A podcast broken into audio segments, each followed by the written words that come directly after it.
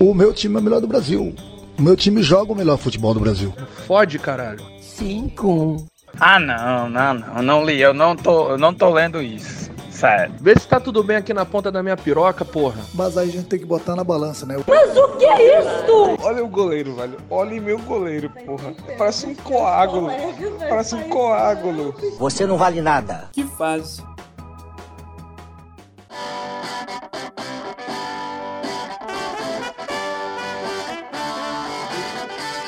Dale gurizada, tudo beleza? Eu sou o Vinícius do Prado, vulgo Dudu, e está no ar o podcast do canal Que Faz, faz parte aí do conglomerado de entretenimento chamado Canal Que Faz, e o nosso podcast vai falar de assuntos que estão rolando aí no futebol mundial, trazendo curiosidades, falando de história e levando a voz do povo, afinal, a voz do povo é a voz de Deus. E nessa estreia, vamos falar sobre o Brasileirão que estreou nesse fim de semana e embora tivemos Taça Brasil, Robertão antes, toda aquela polêmica, chega a edição de número 50 com esse nome de Campeonato Brasileiro e tem muita história bacana de lá para cá.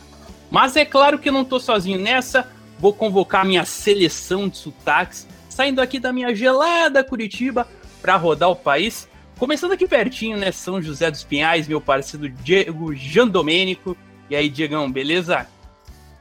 Fala Dudu, fala galera, beleza? É uma honra participar desse primeiro programa. Tenho certeza que vai ser top. Vamos conversar aí sobre esse campeonato que mexe muito com a gente. Brasileirão aí, há 50 anos, oficialmente chamado Campeonato Brasileiro, mas tem muita história aí e muito time que participou já, né? Então vamos junto. Com certeza, do Oiapoque ao Chuí. Indo também aqui na região sul, lá para Porto Alegre, não sei se é cidade mesmo ou região metropolitana, Jean. Jean Costa aqui com a gente. Beleza, garotinho? E aí, da onde você tá falando? Salve, salve, Dudu! Eu falo diretamente da região metropolitana, Alvorada, né? Vulgo capital da solidariedade. Mas eu basicamente vivo em Porto Alegre, né? Diariamente, tô sempre perambulando, mesmo na pandemia, com segurança, claro. Eu tô dando as minhas caras por Porto Alegre e me manifestando. Bom, o Diego já deu o papo, tu já comentou, e a gente vai repercutir aí ao longo desse podcast, esse episódio que promete pegar fogo, mas de uma forma não tão sucinta assim, falando de Brasileirão, falando de alguns fatos históricos, pois é, a gente vai ter algumas atrações surpresas nesse primeiro e também nos, nos próximos episódios que vêm por aí. Exatamente, o primeiro de muitos. E agora vamos para o estado do Rio de Janeiro, mas parece que lá também não é tão calor assim, faz frio de vez em quando. Clay Taboada. E aí, Clay, beleza? Não é tão quente aí onde você, onde você mora, né? Exatamente, Dudu. É aqui, tô falando diretamente de Petrópolis, é quase o clima do sul, aqui dentro do Rio de Janeiro. E assim como vocês três citaram, estamos aqui para falar um pouco do Brasileirão. Eu tô mais para falar sobre a rodada em si, melhores jogos, o que cada jogada, o que cada jogo impactou na rodada e talvez citando um pouco de cartola, quem sabe. E estamos aí para isso. É isso aí, vamos ver se o nosso climitou na rodada aí, primeira rodada do Brasileirão. E com esse time eu tô na cara do gol, então eu só domino e saio jogando aqui no nosso podcast que faz. A bola rolou para a primeira rodada do Brasileirão cinquentinha no último fim de semana, mas antes de trazermos aí as curiosidades que tivemos nos jogos, vou passar os resultados da turma. Foram três jogos no sábado. Cuiabá 2, Juventude 2, Bahia 3, Santos 0 e São Paulo e Fluminense ficaram no 0 a 0 No domingo, o Galo perdeu em casa para o Fortaleza 2 a 1 mas o rival não ficou para trás, o rival do Fortaleza, porque o Ceará venceu o Grêmio no Castelão por 3 a 2 e se nesse jogo nós tivemos muitos gols, em três partidas o magrinho 1 a 0 definiu a peleia. O Flamengo venceu o Palmeiras, o Atlético Paranaense derrotou o América e o Atlético Goianiense superou o Corinthians todos 1 a 0 e fechando o giro, Inter e Sport ficaram no 2 a 2 e o Bragantino ficou na liderança após meter 3 a 0 na Chape. Clay, já que você é o cara da atualidade, então diga aí para mim o que, que mais te chamou a atenção nessa primeira rodada. Chamou mais atenção na primeira rodada foi, foram exatamente jogos de sábado ali que eu tava mais atento. Então, o Fluminense, né? Eu. É, eu tava com uma expectativa muito grande pro jogo entre Fluminense e São Paulo. Eu esperava. Aliás, é o vice-campeão. É o vice carioca contra o campeão de São Paulo. Os dois estavam mais ou menos bem na Libertadores. Fluminense passou vencendo o River por 3 a 1 E E o São Paulo, apesar de poupar jogadores, a estratégia deu certo e passaram também em segundo atrás do Racing. E foi um jogo que foi marcado por dois times é, mais fechados, o, o Fluminense jogando naquele esquema de sempre, dando a bola pro São Paulo e esperando o São Paulo vir. Só que o São Paulo pouco criou o jogo inteiro. Foi criado depois de 70 minutos. E o Fluminense naquela, ele tá ali, pá, dá um chute. São Paulo do Nenê, jogando sem Fred, jogando com o Abel. O Abel até que jogou bem. Mas foi aquele 0x0 clássico. Poderia ter sido 1x0 se não fosse o Nenê perder o pênalti. E na hora de bater o pênalti na garoteada ali com o Miranda e, e aquilo. Miranda foi mais garoto e mais malandro do que o senhor Nenê de 40 anos. Duelo de vovôs garotos, né? Exatamente.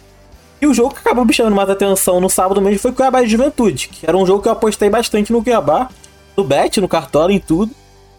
E o Juventude surpreendeu. O Cuiabá abriu 1x0, o Juventude virou o jogo, depois o Cuiabá empatou, se eu não tô enganado. Pra mim foi o melhor jogo de sábado, apesar do Bahia também ter enfiado 3x0 no Santos com o Tassiano. Grande Tassiano do nosso grande Grêmio lá do Sul. É, o pessoal do Grêmio tem saudade dele aí, já.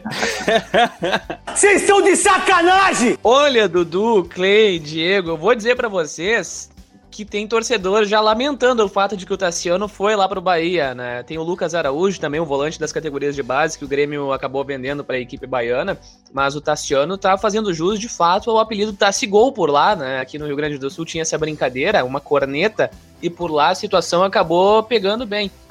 E já pegando o gancho no Clay ali, né? O Juventude eu acompanhei durante o segundo turno da Série B como basicamente setorista e surpreendeu bastante assim o futebol apresentado lá em Cuiabá, tanto é que deixou de vencer, né? Acabou ali em algumas falhas defensivas por parte do setor esquerdo, entregando a possibilidade para o Cuiabá obter o um empate depois. Cuiabá que também foi marcado pela grande polêmica da rodada que a gente comenta depois. Exato, exato. O bicho vai pegar. E aí, Clay, era isso então?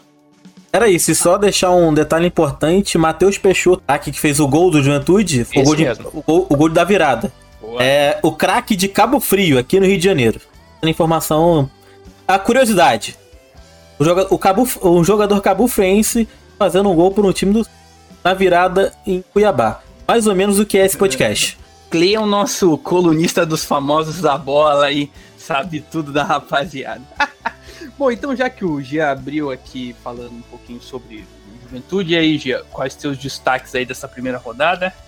Olha, Dudu, já pegando o gancho no que o Clay disse, o Fluminense, principalmente pelo futebol apresentado lá no, no, Morumbi contra o São Paulo. O São Paulo que veio, de certa forma, eu acho que a gente pode dizer de uma ressaca pós-título, mas ainda assim é sempre um candidato, né, ao título quando o assunto é Campeonato Brasileiro. O Fluminense me surpreendeu muito pela postura mais agressiva, indo assim em cima do São Paulo, né, durante nos 90 minutos. Teve a penalidade, como o Clay disse, é, em um show de garoteadas, tanto do setor defensivo do São Paulo por parte do Miranda, quanto na cobrança do, Denê, do Nenê, que acabou levando ali aqueles três anos para fazer a, a, cobrança e acabou depois batendo com a cara dele, né? Ou seja, mal pra caramba. Mas na primeira rodada, o sábado foi esse lado mais marcante, só que no domingo também aqui, pelo menos na região sul, foi decepcionante, porque o Miguel Angel Ramírez, e aí vocês sabem, né, quem está nos acompanhando agora no canal que fazem, não, mas eu cubro o Internacional aqui por uma rádio, sou setorista, e o empate, também marcado pela polêmica no último lance da partida, reforçou uma pressão imensa para cima do treinador espanhol, que está cada vez aí a, hum, se aproximando, né, da beira do balanço a demissão. Embora a direção garanta que isso não vai acontecer tão cedo, a torcida e a oposição pressionam bastante. Né? O Internacional, que por sinal também tem umas outras polêmicas internas, e externas envolvendo a camiseta. Mas as duas surpresas, além, da, além do Internacional sucumbindo aí ao esporte com esse empate após estar com 2 a 0 na frente e depois ter a, o erro de arbitragem, né, de apitar antes mesmo de confirmar se a bola saiu de fato ou não, o, no lance que acabaria resultando no terceiro e possivelmente gol da vitória do Inter. Tem também a partida do Grêmio contra o Ceará, o Ceará com a equipe reserva. Pois é, Ceará com a equipe reserva foi em casa. Bom, em casa sempre é um critério de vantagem, pode-se dizer que agora com a pandemia não. Acabou batendo aí o Grêmio por 3 a 2 o Grêmio que acabou tendo a sua primeira derrota, teoricamente com o Thiago Nunes no cargo, só que o Grêmio tá com surto de Covid no elenco, né? Então nem Thiago, nem boa parte do elenco estava lá no Nordeste para o confronto. Essa questão, fora na dupla Grenal, eu vou tocar em dois pontos, tá? Que me chamaram muito a atenção. Outros dois pontos, na verdade. Um, surpreendente, por conta do resultado avassalador, surpreendeu na Sul-Americana também, né, Dudu? A gente sempre comentava nos bastidores na Sul-Americana do Bragantino. Verdade. Ter no seu grupo o Tajeres campanha. que era o favorito, a gente comentava no grupo, o Bragantino acabou passando tanto por eles quanto pelo Emelec e companhia.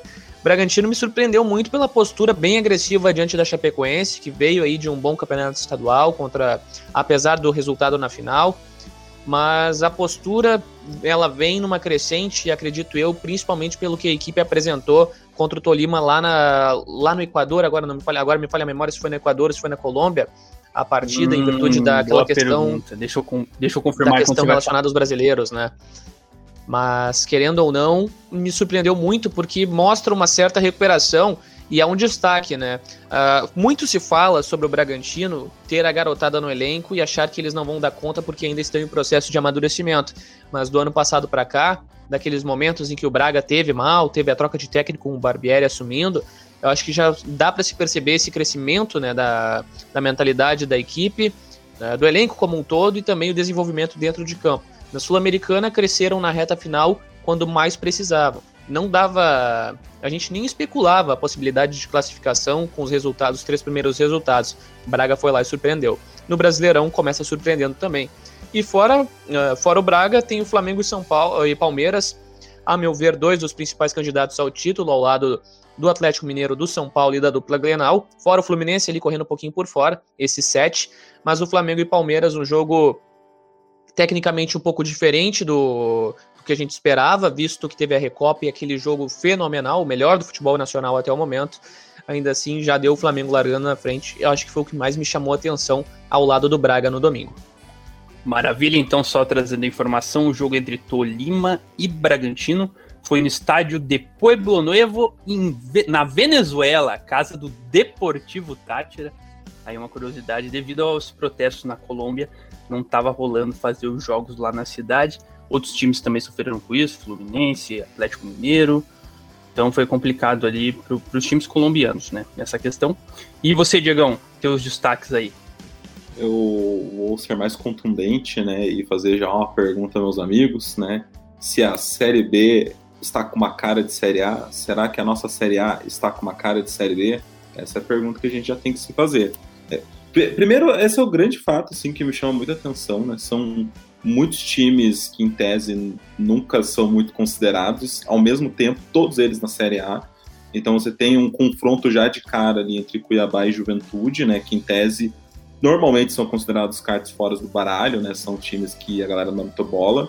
Assim como o nosso queridíssimo Atlético Goianiense conseguiu um ótimo resultado, né? Então já é um time que agora começou com experiência internacional, teve experiência na Sul-Americana, então talvez seja um time que está se consolidando também.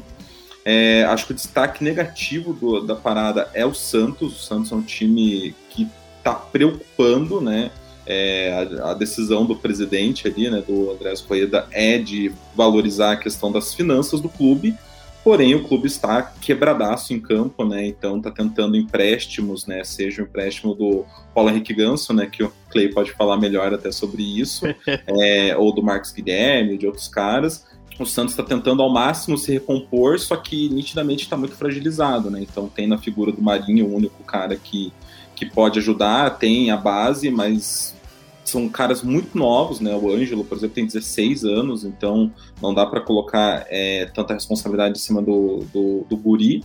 Mas, e, e em outro lado, também me surpreende o Bragantino. Assim como o Gia falou, eu acho que é um time que tem melhorado muito né, do ano passado, da metade do campeonato passado, na real, para cá, é, deu uma guinada, até estava sendo motivo de piada em algum momento. Ah, nossa, recebeu tanto investimento, comprou o Bragantino para chegar na Série A e cair de volta. E eles deram uma virada muito muito forte, né? Chegaram na, na Sul-Americana, deram uma virada na Sul-Americana, estão se consolidando e, e, se o Santos não se despertar, né? Claro que o tamanho do Santos é um time histórico, né? Mas pode perder aí um, um posto para a quarta força pelo menos na atualidade, para o Bragantino. Assim, estrutura e preparo eles têm.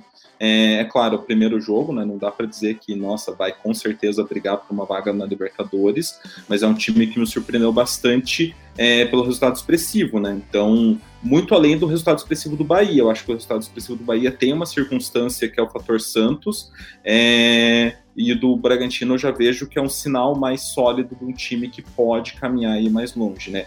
Um outro fato, né, que que realmente chamam muita atenção são os times do Nordeste como um todo, principalmente os times do Ceará, né? Então, tanto Fortaleza quanto Ceará, eles ganharam de times muito fortes, muito difíceis e, e mostram né, um crescimento que não são só times para brigar para cair ou eventualmente pegar uma, uma vaga na Sul-Americana. Acho que são times aí para ficar no meio, quem sabe até para a parte de cima da tabela. Temos muitos, muitos times que para mim estão brigando pelo rebaixamento, né? Igual o dia falou, ah, tem seis, sete times brigando pelo título, eu fico olhando, meu Deus, quem que tá brigando pelo rebaixamento? Ele já coloca uns 10 já de cara, mas o campeonato vai passar e vai mostrar pra gente quem, quem vai poder brigar ou não pela, pela disputa.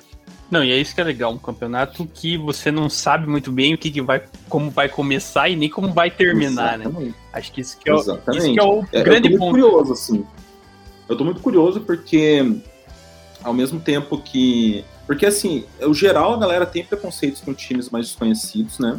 É, então ficou aquela pecha, tipo, nossa, da Série B tá na Série A, mas ao mesmo tempo eu acho que abre, abre várias oportunidades, várias, várias questões aí para, tipo, ou times muito diferentes se classificarem para competições continentais, né? Já que a gente tem aí o, o total de 500 vagas para Libertadores e Sul-Americana mesmo, então vai dar oportunidades para novos times aí poderem participar da, do campeonato, né? Igual já aconteceu em edições passadas, mas nessa aí mais ainda. Então eu vou além. Vocês já falaram de vários jogos aí, né? Então eu vou trazer alguns pontos aí para vocês comentarem, né? Mais, mais pontuais assim que me chamaram a atenção e chamaram a atenção de muita gente né, nessa primeira rodada. Vou começar com o nosso Clayzão da massa. Clay, o que dizer do técnico Alberto Valentim do Cuiabá, né? Demitido na primeira rodada. É, aí o time vai lá, pô, sobe, primeira vez na Série A, vai jogar e aí demite o técnico na primeira rodada. Lembrando que tem aquela questão da limitação de técnico. Você não pode ter muitos técnicos ao longo da competição. E o Cuiabá já trocou logo de cara. é, a mudança do Cuiabá, eu tava, tava na casa do meu Chidio, eu não aguardo pra ver o jogo do Fluminense.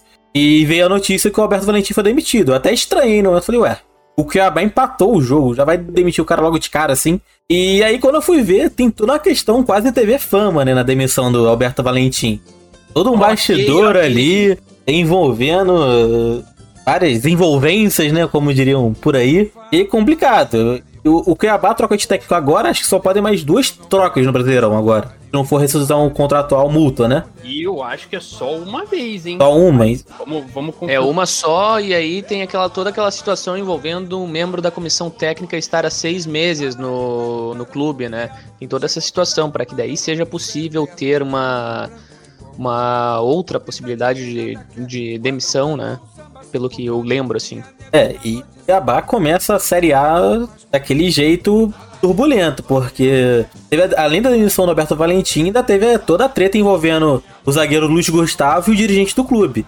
Ex-zagueiro, né? Eu acho que ele não tá mais no, no Cuiabá. Eu espero que não esteja. Pra aquela, daquele jeito, aquela treta. É, Vazou o audião do Zap, é, né?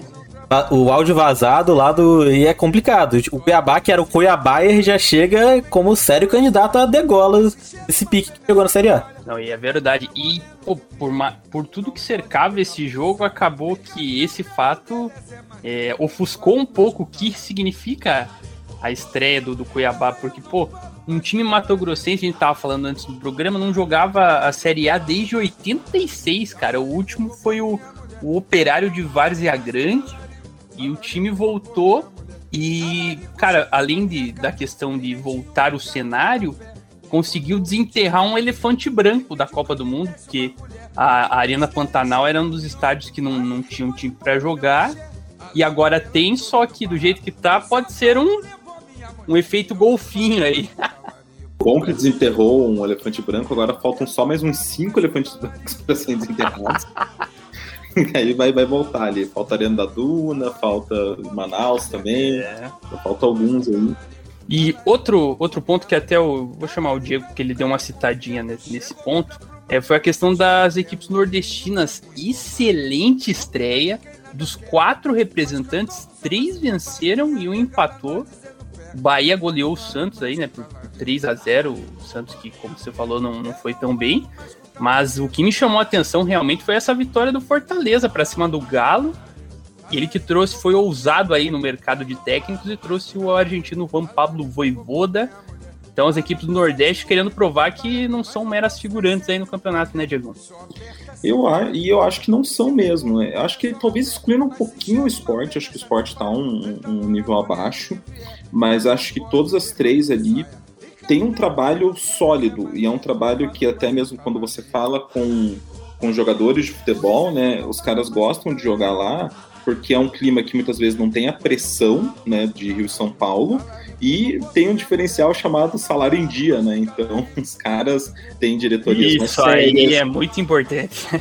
Então você vê que tem uma organização, uma infraestrutura que a gente acaba muitas vezes é, deixando de lado, mas que faz diferença, né? Eles estão conseguindo segurar jogadores por mais tempo. Antes não acontecia isso, a, a rotatividade de jogadores era muito alta e estão conseguindo investir no mercado e trazer peças né, interessantes e formar bons times, né? Então, é, igual eu falei no começo, eu não acho mesmo que Fortaleza, Ceará e Bahia estejam ali como candidatos na briga por um rebaixamento. Acho que bem longe disso, claro que pode acontecer. É, eu estou muito curioso para esse Brasileirão, acho que é, vai ser. Tirando a parte de cima, que realmente Flamengo, Palmeiras, né, estão despontando mais, mas acho que na parte ali de meio de tabela, Libertadores até rebaixamento, acho que realmente vai ser uma surpresa. E eu acho sim que no, no caso desses três, em principal, né, Bahia, Fortaleza e Ceará, eles têm boas chances de se classificar bem. Né? Então, começaram bem e tem que se classificar bem. O esporte eu acho que não, acho mais difícil, mas também foi um ótimo resultado, né? Já começaram com um ótimo resultado. Exato. Então, só para aquela informação dos treinadores, para deixar claro aqui, cada time poderá ter só dois treinadores ao longo do torneio. Então, agora Cuiabá vai ter que escolher até o final. Mas, mas acho que tem uma parte que o, que o Jean falou que é, que é meio que um migué que, que eles podem dar, que é usar um membro durante seis meses e, e meio que fazer um, um, um uma gambiarrinha ali, né? É, a gambiarra, é o, é o jeitinho brasileiro, né, Diego? É o jeitinho brasileiro, né? A especialidade do brasileiro é fazer uma gambiarrazinha ali para poder mais adiante pôr em prática a falcatrua, né? Exatamente. E para fechar então essa parte mais atual, o último destaque que eu elenquei, Flamengo e Palmeiras, tá tendo uma paternidade aí do, do Flamengo para cima do Palmeiras. O Palmeiras não vence o rubro-negro há oito jogos. Último triunfo aí 2 a 0 pelo, pelo Brasileiro de 2017. Então o Flamengo aí no duelo dos elencos mais, é, mais financeiramente é, caros, tá levando a melhor aí, né? Pelo menos nesses últimos jogos aí. Pois é, né, Dudu? E muito se brincava, né, até a chegada de Hernan Crespo ao São Paulo, que eram os dois melhores times do Brasil em questão de futebol praticado, né? Então, essa paternidade está rolando, eu acho que é algo que muito tempo muito tempo atrás não, era o contrário, até pouco tempo atrás, ali em 2017, a gente via, só dava Palmeiras, Palmeiras, Palmeiras para lá, de vez em quando um empatezinho, Teve aquele lance, eu não lembro se foi uma vitória do Palmeiras lá em Brasília, que o César, é, ex-Flamengo, pegou e meteu a mão na bola, fez aquela, aquela ponte. E eu lembro muito daquele jogo, porque eu acho que a partir dali que a chave virou em favor do Flamengo, né? Então, a gente pode observar que nesse meio tempo tá, tá virando uma certa paternidade, mas que do tempo, é, pouco, um período curto até, era o contrário. E o Flamengo come, começa bem a caminhada em, rua, em direção ao tri, né? Apesar das polêmicas envolvendo o Campeonato Brasileiro de 2020, o que se fala muito sobre as últimas rodadas, né? O Flamengo está se encaminhando. A meu ver, é o grande favorito uma outra vez, mas não pode dar mole, né? O Ceni está aí, sempre sendo criticado pela torcida, mesmo vencendo. E tem gente lá em Ipanema, Copacabana, não sei qual é a praia exatamente, jogando um, futebol, um futebolzinho e esperando uma ligação a qualquer momento, né? Esperando o telefone tocar. Eu, eu eu confio no meu grupo. E o meu grupo vai confiar em mim, tenho certeza. Ah, só pra confirmar a informação da praia, a praia é o Leblon. Ah, fica, ele fica de coadjuvante das novelas do Manuel Carlos. né? Que Exatamente. beleza. Então é isso, gente. E com isso a gente fecha a parte da atualidade do Campeonato Brasileiro, o que, que a gente é, viu aí na primeira rodada, coisas interessantes. Mas o campe... essa foi a primeira rodada de mais uma edição aí do Campeonato Brasileiro, o primeiro capítulo de uma história de 38, né, que serão ao longo de 2021, mas que teve várias outras tramas, falamos de Manuel Carlos aí, ó, várias outras tramas nesses 50 anos ou mais de Campeonato Brasileiro. É difícil pensar algumas histórias apenas, mas a gente vai tentar aí fazer um, um apanhado das melhores histórias que povoaram, as mais importantes que povoaram esse Campeonato Brasileiro. Bom, acho que pra gente começar é bom a gente ver e do início, né? Como que surge a ideia do Campeonato Brasileiro? Por que, que tem toda essa polêmica em relação a começou em 71, começou antes? Porque antes do Campeonato Brasileiro de 71, a gente tinha outras competições nacionais. A primeira foi é, em 1922, o Campeonato Brasileiro de Seleções, uma coisa que hoje é, seria muito difícil da gente ver São Paulo contra Espírito Santo, por exemplo, os melhores de cada estado. Mas isso aí perdeu força em 59 por causa da Copa Libertadores. Foi uma interferência externa que fez com que se criasse uma competição nacional de clubes, porque o, o Brasil precisava indicar alguém para jogar a competição. Né? Então, para a primeira competição de 60, precisava ter um representante, aí teve a Taça Brasil de 59, com o Bahia sendo o primeiro campeão. Então, a Taça Brasil teve a sua relevância ali no começo da década de 60, depois veio o torneio Roberto Gomes Pedrosa, vulgo Robertão, que teve os times mais poderosos, assim, digamos, né? Um- uma coisa mais parecida com o Campeonato Brasileiro de hoje. Antes era um, um torneio mais com os campeões estaduais. E aí teve esse embate. Fazer um torneio mais nacional, trazendo equipes de vários estados, ou trazendo as melhores equipes. E aí isso desembocou nesse primeiro torneio nacional de 71, que só foi crescendo, crescendo, crescendo, trazendo times de vários lugares. É, Diegão, eu acho que a gente, pra gente falar desse começo, esse acho que é o grande embate, né? É, qual que é o modelo de campeonato brasileiro que deveria ser o, o principal, né? O que tinha os melhores times ou o que era mais democrático? É, acho que o primeiro passo que tem da discussão e que muita gente às vezes fala até sem saber é, é tentar entender como era a vida nos anos 60, anos 50 quase, né, final dos anos 50, nos anos 60 no Brasil e como era a vida do jogador de futebol nessa época, né? Então não era como era hoje, obviamente, e a gente também não é a Inglaterra, né? O tamanho do Brasil, né? Então não é tão simples você fazer um campeonato uma logística enorme fazer uma liga, né, com jogos de ida e volta, com os 20 melhores ou os 30 melhores times do, do país. Quem são os melhores times do país? Como que você decidiria isso? Quem disse que o Campeonato Pernambucano era melhor que o Campeonato Paulista ou o Campeonato Carioca é melhor que o Campeonato Gaúcho? Você Ainda mais naquela época, né? Que os você de comunicação. É, exatamente. Tinha essa, é, esses campeonatos de seleções, né? Mas que acabavam é, arrendando os melhores jogadores de cada time na época e você tinha uma pequena noção, né? Mas você não tinha como saber. Então, formar o campeonato era muito difícil, né? Então, eles começaram com a maneira mais óbvia, que era o quê? Campeão de cada estado, né? Dos estados principais.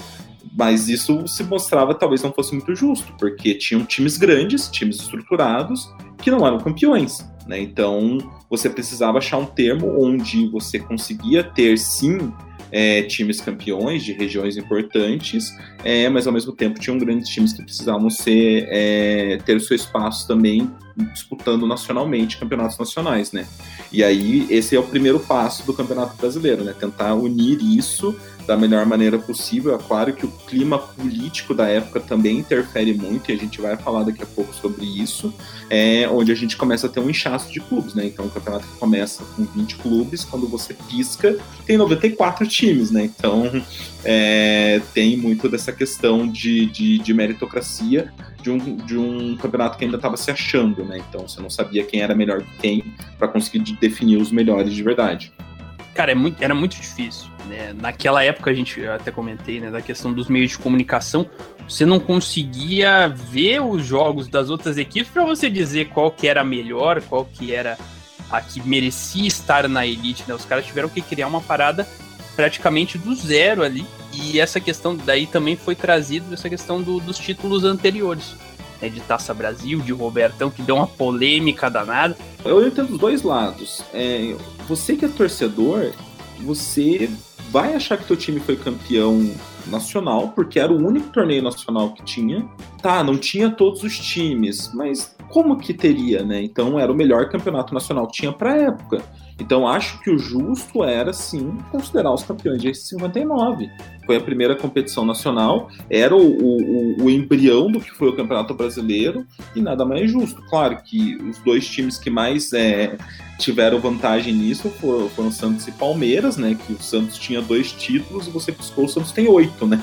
tipo, pra você ver a é muita, é muita diferença, né, cara? Então, é, era um time que aí, né, dois títulos é, é um tamanho ok, mas se tornou o maior campeão na, na, na, época, né, quando foi validado os títulos, era o maior campeão brasileiro ao lado do Palmeiras, né? Daí hoje em dia já não é o maior, mas é um dos maiores. Então ficou condizente a história do Santos no, no, nos anos 60, né? Que realmente era um time a ser batido. Então acho justo, acho que algumas pessoas vão achar ruim, porque ah, não era o campeonato oficial e tudo mais, mas acho que é uma forma válida de você contar a história do, do, do futebol brasileiro, né? Então passa por, por essa fase e acho justo colocar também. E eu acho que até as dificuldades maiores que a gente tem teve para fazer o Brasileirão foram essa questão de ser um país muito grande, muito grande, que você teve que organizar ali às vezes algumas coisas mais regionalizadas para conseguir abarcar todas as equipes e a dificuldade de manter um modelo de competição, ter um regulamento que valha para tanto tempo como a gente tem dos pontos corridos. E eu acho que isso foi um grande, um grande problema. E a gente teve vários casos, né, Diegão? Problemas de regulamento que interferiram em campeonatos como um todo. E acho que o principal deles seria a Copa União de 87, que fica até hoje, né? É Flamengo, é esporte aí no STF, agora o esporte é o campeão. Mas só uma dúvida rápida, Clay, o pessoal discute muito aí quem que é, se o Flamengo ou o esporte é o campeão de 87? Então, tem duas alas. Para os flamenguistas, o campeão é o Flamengo. Todo o resto do Rio de Janeiro, o campeão é o esporte, independente. O Fluminense assinou junto com os. Ah, se o Vasco assinou junto com o 13, se o Botafogo. Ah, todos os outros rivais, o Flamengo tem oito títulos. Oito, oito, sete. Sei. O Flamengo me fez perder as contas. Basicamente isso, pro flamenguista é o campeão e tão certo, tem que gritar mesmo, provocar e assim como o rival tá certo em falar que não é. Acho que tá aí o ponto dos pontos. Pra mim, o que vale no futebol e o que vale muito aqui no Rio, como tem quatro times, é, tem o Flamengo hoje despontando, ganhando tudo, a gente tem quatro torcidas relativamente grandes aqui no. Então o que vale aqui é a zoeira. Então, basicamente é um, um falando que é, outro falando que não é, assim como inúmeros outros títulos no Rio. Mas, mas o caso da Copa União é o caso da completa falta de gerenciamento da CBF como um todo, né? E que vai se repetir no final dos anos 90, né, no começo dos anos 2000, é, com a Copa João Avelange, que quem realizou a Copa João Avelange não foi a CBF, né? Foram, foram o Clube dos 13, né? Foram eles que tomaram a frente mais ou menos na pegada do, da Copa União, né? Então, a liderados pelo doutor Fábio Koff ainda na época. Exatamente.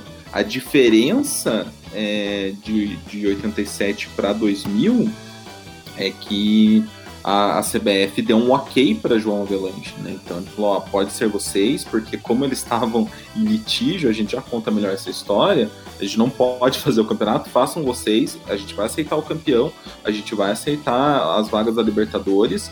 Só que depois a gente vai tomar isso aqui pra gente de volta, né? E, e aí vai dar a era dos pontos corridos. Mas é realmente a, a, mostra a incapacidade de criar um regulamento, de respeitar esse regulamento e de muitas vezes ficar reféns dos clubes e quando você vê, né, passa o boi, passa a boiada, é, quer mexer de 80 times para 24, depois aumenta de 24 para 28, depois aceita 36 e, e, vira uma bagunça, e aí os clubes se rebelam. Então, realmente é muito difícil bater o martelo de quem é o campeão de 87, porque os dois estão certos, né? Um jogou o campeonato da CBF e o outro jogou o campeonato com os times mais fortes, né? Então, não dá para tirar o mérito dos dois times. E você nunca vai chegar no. Foi o que o Clay falou, vai mais pela zoeira. Você não tem como definir quem foi o campeão. É, juridicamente falando, seria mais próximo do é. esporte. Porque e, sabe, e sabe por quê, Diego? Por é. causa do Eurico Miranda. Por causa do Eurico Miranda. Que né? ele assinou pelo Clube dos 13 e aí deu toda a legitimidade. e a galera vai saber depois. Então, não tem como, né? E o que o esporte pode falar é assim: tanto o esporte quanto o Guarani falaram, ó, a gente quer jogar, né? Agora, se o, se o Inter e o Flamengo não querem, a gente não pode fazer nada, a gente está à disposição. Então, eles foram na, na, na deles, né? Então, estão certos. Né? Agora o Flamengo talvez também esteja certo, então é, é, não tem como bater. É o capítulo histórico, assim, né? Inclusive do meu ano de nascimento, né? Muito feliz de ter nascido no ano da maior fusarca do Campeonato Brasileiro de todos. É, porque realmente não tem como definir o campeão e, e palmas para a CBF nesse sentido por ter gerido tão mal o campeonato assim a ponto de não conseguir definir um, um time vitorioso. Não, e foi bizarro mesmo, porque até pesquisando, eu não sou da época, né? Tive que pesquisar pra, pra gente falar sobre. E assim, a primeira decisão da CBF lá em 87 era de que não ia ter. Porque eles não tinham dinheiro, porque vários times tinham no, na temporada anterior é, entrado na justiça contra a CBF. Então eles falaram assim: eu não vou tocar o campeonato. Aí o Clube dos 13 vai lá, né? Era o G12, e aí falaram assim: ah, coloca mais um time aí pra, pra ser nacional. Aí Tinha colocaram do eixo, né? O Bahia. É, daí colocaram o Bahia e daí pra essa competição convidaram o Coxo, o Goiás e o Santa Cruz. Só que daí o que, que foi fazendo? É aquela coisa, né? Ah, eu não quero, mas eu tô vendo aí você fazendo aí, né? Daí vai lá, chama contrato de TV com a Globo, patrocínio da Coca-Cola, as equipes eram patrocinadas pela Coca-Cola. E aí, com isso, a CBF, opa, esse aqui tá ficando interessante, daí ela quis entrar, né? Eu acho que esse pode ser até o gancho, né? Pra gente falar sobre o final aí do, dos anos 90, a Copa João Avelanche, que foi mais ou menos parecido nesse sentido, né, Diego? A CBF cresceu o olho quando o negócio já tava tudo pronto. é, é, muito engraçado, né? Porque é, pesquisando também, porque por mais que eu seja um pouquinho mais velho que vocês, eu também não sou tão mais velho. Então muita coisa a gente tem que pesquisar e coisa que eu lembro de criança, né, principalmente no final dos anos 90, eu não entendia nada do que estava acontecendo. Então você olhava lá, tipo, ah, beleza, tem o campeonato de, de 97 e do nada você vê que dois times não caem. Aí você vê a cena emblemática, né, que o Clay até estava falando antes da, da, da, gravação, que é o que acabou com o Fluminense, né, que é o cara estourando champanhe na, na, na sede do clube, né, então, tipo, comemorando um não descenso, né, por, por uma via, né, muito tortuosa, muito esquisita, né, então o, o Campeonato Brasileiro ele estava passando por uma reformulação nos anos 90, né? Verdade seja dita, né? Então é, acabou-se aquele inchaço de 800 clubes em todos os anos, a cada ano diminuindo dois clubes, né? Então tinha lá 30 clubes, depois 28, 26. Essa fase já estava em 24 clubes. A intenção era meio que manter, até diminuir, pensando, focando mais nos 20 clubes. Só que em 97 acontece algo que é algo meio bizarro, né? Então é um pretenso é, caso de, de disputas telefônicas, onde, em teoria, e até pesquisando o nome, é o Ivens Mendes, né, que era o presidente da, da Comissão Nacional de Arbitragem da época, que ele está negociando e falando com uma figura que a gente já acabou de falar, que era o, o Eurico Miranda. O respeito outra, voltou. E a outra que era o presidente do Atlético Paranaense até hoje, por sinal, que é o Mauro Celso Petralha, né? Nosso então, time é último mundo. Atlético é poderoso. É, nunca se foi provado que realmente houve algum, algum esquema de jogos, né? Teve as gravações que passaram na Globo, inclusive, do Jornal Nacional, isso eu lembro um pouco. É, mas aí do nada a CBF decide, ah, já que tem essa suspeita, já que tá esquisito isso aí, quer saber? Então não cai ninguém. Que ia ser o Fluminense e o Bragantino, não vai cair ninguém, acabou. Só que obviamente tem clubes para subir, né? Então o, começa-se a inchar o, campeonato novamente, porque não cai ninguém e sobe. É, só que aí, o que que rola? Tipo, essa foi a punição maior. né? O Atlético chegou a perder cinco pontos no outro campeonato. O Ivens, ele é afastado, banido, né, para sempre. E, e o Petralha e o Dualib do Corinthians também, que era outro que estava envolvido, é, eles são ali banidos, por, é, banidos não, eles são suspensos por um ano. E meio que rola isso. Aí o campeonato de, no, de, de, de 98 acontece.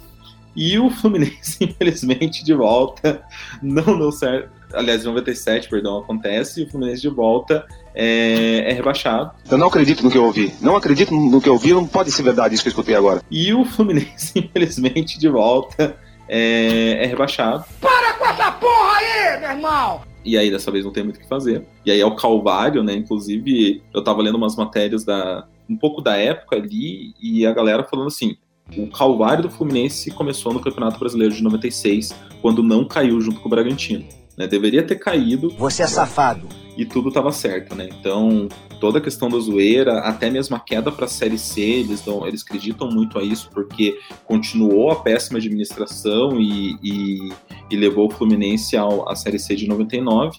E em 99 acontece aí toda a bizarrice, né? E até eu anotei pontos aqui, porque aconteceu tanta coisa que a gente acaba se perdendo. Primeiro de tudo, uma coisa que eu nem fazia ideia, o, do nada a CBF decide que a, o rebaixamento de 99 vai ser determinado por uma coisa que os times, né, sul-americanos estão acostumados, principalmente os argentinos, que é o tal do promédio, né? Isso aí pra mim, é a tão coisa ruim. mais tem razão da história, assim, né? É, e aí, como que ia fazer o promédio, né? Se nunca tinha tido o promédio, né? Então, o que, que eles fizeram? É, e pior, né? Campeonato de 98 e campeonato de 99 tem uma diferença de clubes, né? Porque estavam diminuindo os clubes. E aí o que eles fazem? Pegam a média de 98, divide por, por 23, e a média de 99 divide por 21 e soma, faz essa somatória. No caso do Gama, que é um dos personagens centrais aqui, ele tinha subido né, de 98 para 99, aí não, ele só tem a média de, de 99. E tava tudo certo. Mas o que acontece? O São Paulo ele é, ele é, ele é punido pelo caso do Sandro Hiroshi, principalmente nos jogos contra o Botafogo, onde o São Paulo ganhou, e contra o Internacional, onde o São Paulo empatou. E beleza, estava tudo meio que certo, né? Então o, o, Botafogo ele seria rebaixado pelos resultados, né? Desse promédio maluco. Só que quando sai o resultado da justiça e o São Paulo perde os pontos, mas não só o São Paulo perde os pontos, mas ele também entrega os pontos, né? Então o Botafogo ganha três pontos a mais, e nessa bagunça o Gama cai para a Série B, e aí o Gama se sente injustiçado, só que o Gama faz algo, uma coisa que até hoje, eu acho, não teve nenhum clube, nenhuma entidade que fez isso, que foi entrar na justiça comum, porque no STJ deles perderam a ação. Né? Então, o que acontece? Eles entram na justiça comum e isso trava de uma forma o campeonato que a CBF não pode fazer o campeonato do ano, do, ano 2000. Por quê? Porque ela ainda está em litígio com o Gama. O Gama ele é barrado, ele, ele é ele é barrado de, de competições da CBF e, inclusive, ele recebe uma punição da própria FIFA por ter entrado na justiça comum. E aí fica um embrólio enorme e não tem o que fazer. Então, tipo, a CBF falou estilo 87, falou assim, ó, a gente não pode fazer o campeonato. Então não vai ter campeonato brasileiro, ou a gente atrasa e faz esse campeonato lá pro final do ano, pra metade final do ano, ou o campeonato existe, mas outro, outro grupo vai ter que tomar a frente. E aí quem toma a frente é o Clube dos 13, nosso amigo Fábio Koff, e ele e eles então bolam uma competição onde é, e aí que o, o, Fluminense também pega um pouquinho mal, desculpa Clay falar, mas é que o Fluminense ele é, ele é, campeão da Série C, em tese ele participaria da Série B, mas não existe Série B, não existe Série A, não existe Série C. Existem módulos onde 116 clubes vão participar do campeonato brasileiro dividido por módulos.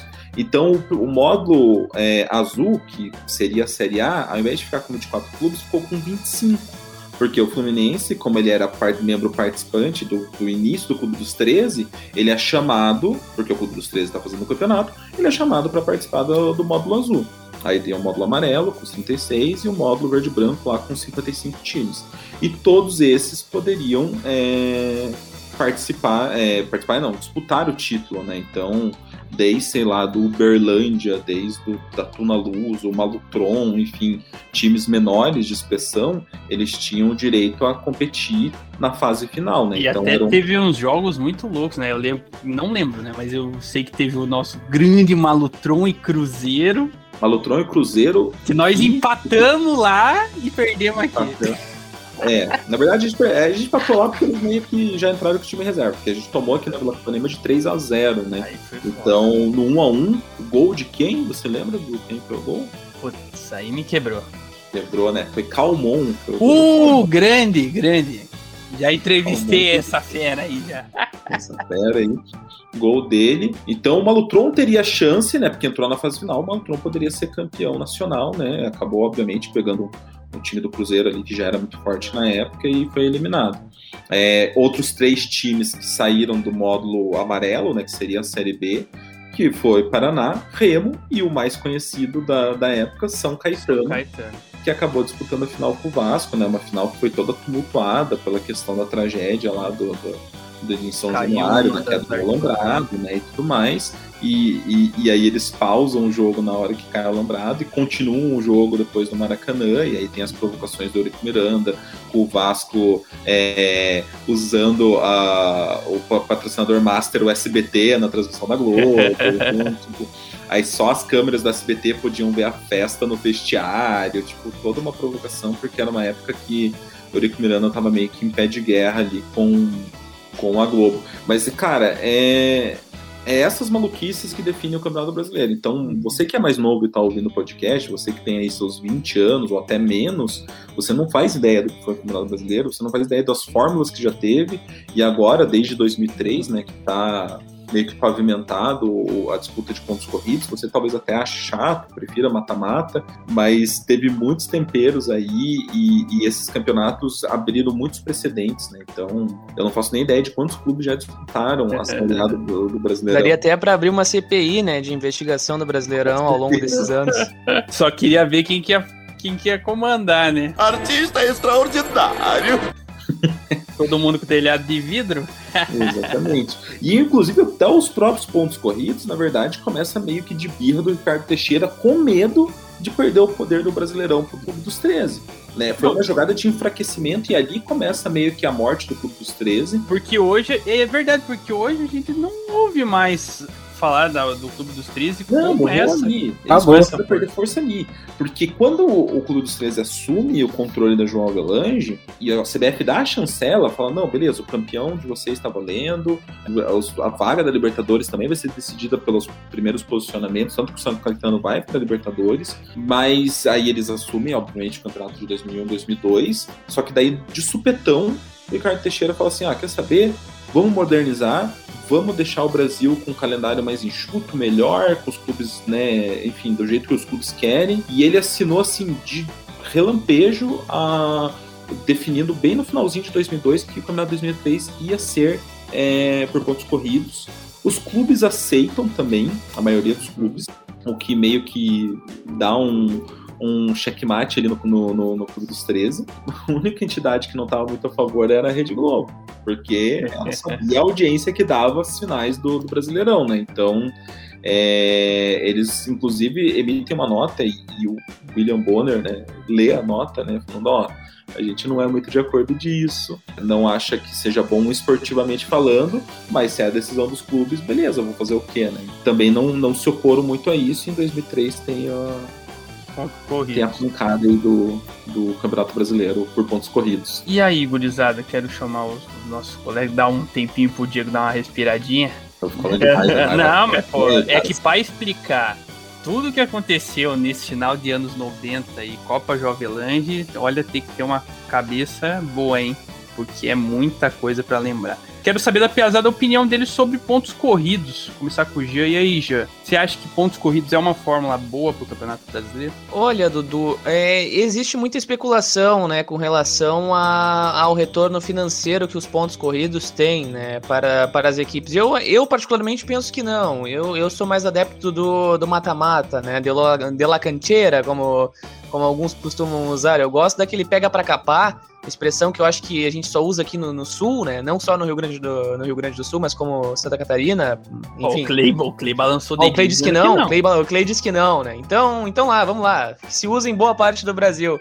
Mas Fala-se fala muito, né, sobre essa questão voltada ao lado financeiro em relação aos pontos corridos. Fala também, fala-se, é, é, muito comentado também com relação uh, ao quanto isso impactou em clubes conhecidos como especialistas no mata-mata, né? O Cruzeiro é, se falava que era especialista no mata-mata, o Internacional e são dois pontos aí contraditórios, né? O Internacional bateu na trave em algumas, algumas ocasiões no Campeonato Brasileiro, não levou, e o Grêmio, o Grêmio junto com o Cruzeiro conquistaram, mas o Grêmio não conquistou no mata-mata, no, nos pontos corridos. O Grêmio conquistou apenas no mata-mata. O último título que veio aí de mais perto possível de pontos corridos também foi no mata-mata, 2016, 17 com Libertadores e Copa do Brasil, enfim. Tem comparação alguma, na verdade, mas desde que teve pontos corridos, por exemplo, os times aqui do Rio Grande e também do Paraná não conseguiram conquistar mais, né? O Atlético Paranaense brigou e 2004 é. quase bateu, o quase Atlético, bateu o, o Atlético, o Atlético perdeu Campeonato Brasileiro aí.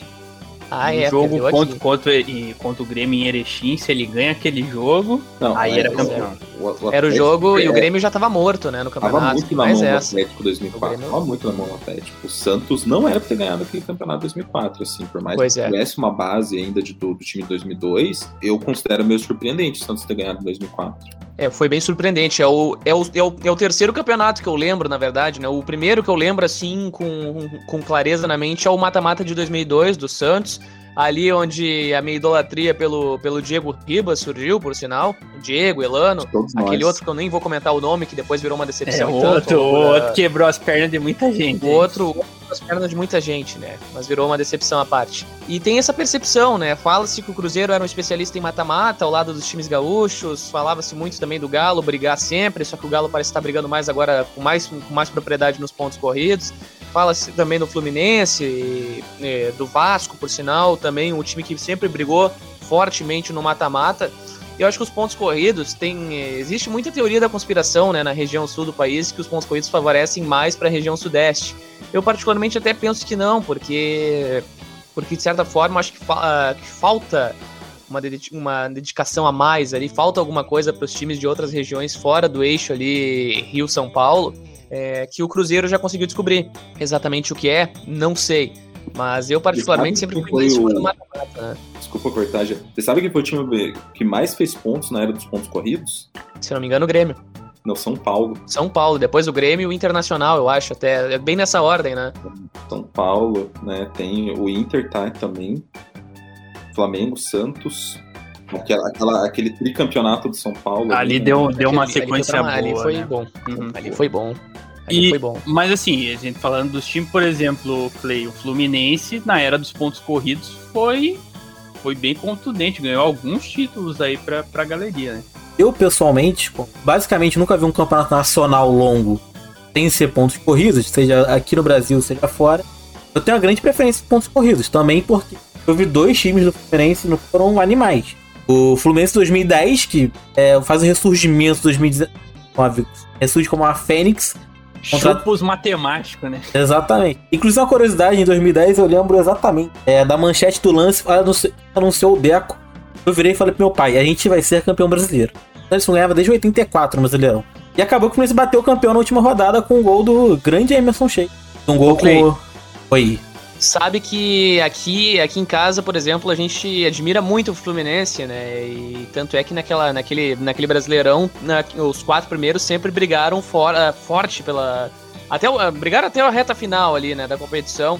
E eu lembro que a gente, a gente partilhou desse mesmo pensamento na época. Tinha, tinha Conca depois também, é, tinha ih, Fred voando, como sempre. E aí, quando o Deco chegou, chegou o Deco e o Belete, né? E aí eu peguei e, eu, e a gente comentou a mesma coisa aqui em casa, eu e meu pai. O Fluminense vai ser campeão. Não, o Corinthians não vai conseguir e ainda vai ficar atrás do Cruzeiro. Terminou com o Cruzeiro na frente do Corinthians e o Fluminense campeão na última rodada. Inclusive, a curiosidade é que o Deco e o Belete foram campeões ingleses e brasileiros no mesmo ano. O Chelsea ganhou em 2010 o, a, a Premier League. Aí Belete e Deco vem pro Fluminense e o Fluminense bate campeão na última rodada. E aquele título foi absurdo também, é, eu tinha visto o da Copa do Brasil 2007, já foi loucura. E aquele de 2010 foi. Eu tava no estádio, Choveu, o Rio de Janeiro quase acabou em chuva depois. Foi emblemático. E 2012, o time do Fluminense, que pra mim só tem comparação hoje em time com o Flamengo 2019. Só que o Flamengo 2019 tinha um técnico vezes menor que Abel Braga, apesar do Abel Braga. O Fluminense dominou o campeonato de ponta a ponta, teve. teve chegou a estar ali, na verdade, bem atrás do Atlético. Mas o Atlético, cavalo paraguaio, que todos nós conhecemos, é, desandou. E o Fluminense acabou batendo campeão com três ou quatro rodadas de antecedência, se eu não me engano. Contra o Palmeiras lá, lá em Presente Prudente. Jogo emblemático também, porque eu não queria que o Fluminense fosse campeão naquele jogo. Eu queria que o Fluminense fosse campeão no Engenhão. Aí eu, quando o Palmeiras fez um gol, eu tava assim, beleza, vou ver o título do Fluminense no estádio. Eu tava dando por isso. Fluminense negando roubado do Grêmio, eu lembro bem daquilo. Nada disso. E pra pontuar a final aqui, eu prefiro o Campeonato Brasileiro Pontos Corridos porque, na minha visão, ele premia o time que tá organizado. Porque no mata-mata, você, igual o Fluminense, acho várias vezes jogou mata-mata, classificava em terceiro, quarto e acabava na primeira rodada do mata-mata ele eliminado. E isso é uma coisa que não acontece tanto, não acontece. Pelo menos a gente não viu surpresa até hoje no Pontos Corridos aqui no Brasil. Desde que foram adotados, eu acho que o único fora do eixo que chegou a ganhar foi o Cruzeiro. Isso aí o último campeonato brasileiro pro mata-mata é emblemático exatamente por isso, né? Porque não sei se o Dudu vai, não vai lembrar, talvez. Não, mas eu tô ligado que o, o Santos teve a pior né, da campanha ali, chegou em oitavo, pegou o São Paulo e. Não, mas é muito pior que isso. Porque quem tava em oitavo era o Curitiba. Era o Curitiba ter passado em oitavo. Por algum raio do destino, o Curitiba perde de 4 a 0 pro Gama, que já tava rebaixado e aí o Santos ganha e pega a vaga de oitavo lugar. O Santos pega um puta de um time do São Paulo, com o Kaká voando, assim, tipo, fenomenal, que dominou a primeira fase. Se fosse pontos corridos, São Paulo era campeão fácil naquele ano. E derruba o São Paulo, assim, né? Com uma vitória muito convincente na Vila Belmiro, inclusive, no primeiro jogo, né? Então, esse é o caso emblemático. O Santos, assim, era oitavo colocado, não tinha chance nenhuma, quase não se classificou e foi campeão, né, da maneira que foi. Aí, aí, claro, teve a estrela de vários jogadores, né, do Diego, do Robinho, do Elano, é, do próprio Fábio Costa, que não jogou a primeira fase, quem jogou a primeira fase era o Júlio Sérgio, né, que era o goleiro que, que o Santos tinha, porque o Fábio Costa estava machucado. Então várias estrelas foram brilhando ali e o Santos conseguiu ganhar em, em, oito, em seis jogos, né, o, o, o campeonato, né, porque não jogou tanto no, nos outros 25. Exato. Mas é, só para fechar então, dando a minha opinião, eu acho que pro Campeonato Brasileiro ter, pro Brasil ter as duas competições, uma de pontos corridos e outra de mata-mata, eu acho, eu acho interessante. O que eu acho que tinha que acontecer era mudar a Copa do Brasil para voltar a ser a competição mais democrática do país, que era o que eu acho que deveria acontecer, trazer mais equipes e as equipes começarem todas do começo, eu acho que aí sim daria esse ar mais democrático. Eu acho que isso poderia ser. Então, esses são alguns dos capítulos que o Brasileirão já nos presenteou. Óbvio que tem vários outros, mas não cabem todos em uma edição. Então, com esses aí, com esses nossos apontamentos, a gente fecha a edição 1 do Que Fase, nosso podcast aqui do conglomerado de entretenimento Que Fase. Então, quero agradecer a você, ouvinte, que nos ouviu até aqui e também aos meus comentaristas. Clay, abração, tamo junto. E espero você em alguma outra edição aí pra gente comentar. Um abraço. É muito. Pra mim é, é muito legal e importante parte do primeiro. Do primeiro que faz cast. Acho que vai ser emblemático daqui pra frente. É, está passando o piloto e tal. E muito bom estar com vocês hoje. E a conversa fluiu, o programa fluiu. É isso. Cara, todos estão vindo aí. Quer me seguir, arroba CleiTB em tudo. Maravilha. O homem da Twitch, Clay Tabuada aí com a gente. Também quero agradecer ao meu parceiro Diegão, meu quase conterrâneo. Tamo junto, garotinho, e você é o nosso crânio aqui do programa. Semi-conterrâneo, né, cara? Tamo aí dividindo fronteiras. É um prazer enorme participar aí junto com contigo, com o Clay, com o Jean, os caras top. E Realmente foi muito divertido falar do Campeonato Brasileiro. É, eu acho que um dia a gente vai precisar de um episódio especial falando de 1979, o ano mais legal do Campeonato Brasileiro, com maior variedade de clubes, a maior doideira que já aconteceu. Então, fica aí um convite nos próximos que fase cast. Então, realmente foi muito legal, foi muito bom, prazer estar aí com vocês. E é isso aí, valeu. Valeu, Diegão, tamo junto. E ó, vou colocar aqui na agenda, então, para esse episódio 79, né? Rolando aí, com certeza teremos que ter o Jean, afinal, que é o nosso Galdério. Ou seria argentino, Jean, depois daquela entrevista especial que você deu para a Rádio Cadena 3? Olha, Dudu. é, com a tua ajuda, né, para desenvolver o texto, acho que até hablei muito bem, por sinal, pero... Por supuesto. Pero, pero, pero, por, por, por, por porteño nativo. É, pero por supuesto, eu creio que não hablei muito bem em espanhol. É, eu tava mais para um portunhol do professor Luxemburgo, né? O professor teria ficado orgulhoso. Mas, olha, eu vou te dizer que de Galdério eu não tenho nada. Aqui no Rio Grande do Sul tem uma personagem, uma jornalista aí conhecida como Rodaica. O Ricardo, o Ricardo Santos da nossa equipe sabe muito bem quem é. Já ouvi falar, mas... não, é, não é lá da turma do Pretinho Básico? Lá é, lá da turma do Pretinho Básico. e aí o pessoal pega. É, grande Atlântida. E o pessoal pega no meu pé dizendo que o meu sotaque é o típico sotaque da Rodaica, né? O sotaque porto-alegrense. Eu não tenho nada de Galdério, Dudu. Não tomo nem chimarrão para te ter noção. Olha aí. E eu tô tomando no momento desse nosso, desse nosso podcast. Dudu é mais gaúcho que eu. Dudu é mais gaúcho que eu, pra vocês terem noção. Mas é, o especial de 79 vem aí, né? Mais um dos produtos do canal que faz, e não só de 79. A gente vai repercutir aí campeonatos marcantes ao longo de muitas e muitas gravações, papos bem bacanas aí, tendo torcedor, convidados especiais e também, claro, membros especiais da nossa equipe, né? E desde já agradecendo aí por mais uma participação nesse desenvolvimento do podcast, né? Do que faz, do canal que faz, não só do podcast, do canal como um todo.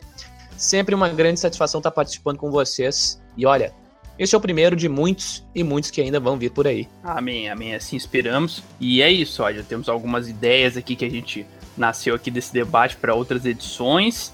E, mas agora a gente fez a nossa parte aqui com a primeira edição. Agora é a sua vez, hein, caro ouvinte? Não esqueça de divulgar o nosso programa aí para todo mundo, cachorro, papagaio, periquito. Nos seguir lá nas redes sociais, arroba canal que fazem todos, até na Twitch, vai ter coisa especial na Twitch, hein? Não vai perder os conteúdos do canal que faz e também dar o nosso feedback nas redes aí sobre o podcast. A gente tá começando, então a opinião do ouvinte é opinião mora, opinião rei. Então esperamos a sua, o seu feedback aí sobre a nossa edição. E logo menos estaremos de volta para outra fase, ou melhor, outra edição do que faz. Tá falado? Abraço, tamo junto e até a próxima.